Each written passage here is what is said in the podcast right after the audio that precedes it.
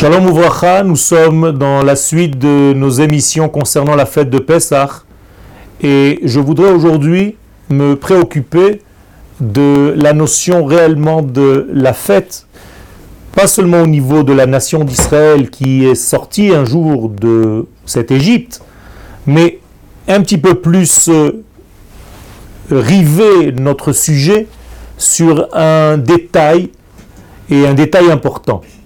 Vous savez que avant de commencer la fête, chaque fois dans le calendrier hébraïque, il y a comme une force qui vient empêcher la fête d'être réalisée à sa pleine hauteur. J'explique.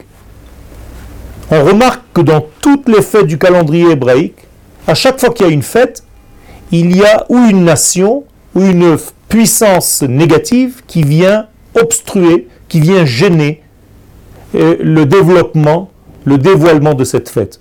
À Purim, nous avons cette force de Amalek que nous devons absolument détruire avant de commencer la fête de Purim.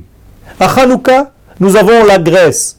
Si je n'ai pas compris le sens de ce que représente cette Grèce, ma fête de Hanouka n'a pas véritablement son niveau.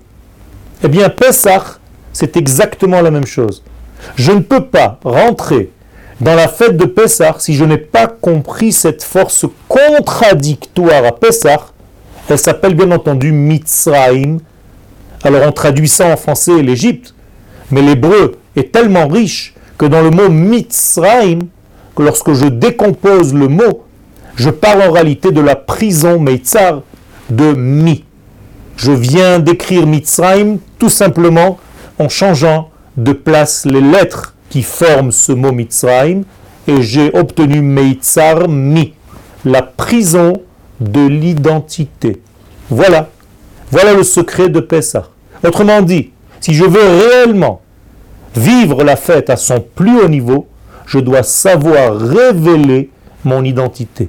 Autrement dit, j'ai une guerre qui précède Pessah à savoir si seulement Pessah va devenir une fête où je vais lire ma Haggadah et je vais manger des matzot et je vais être content, ou bien si réellement j'ai opéré le véritable niveau de cette fête en déduisant de toute cette, euh, cette histoire mon identité.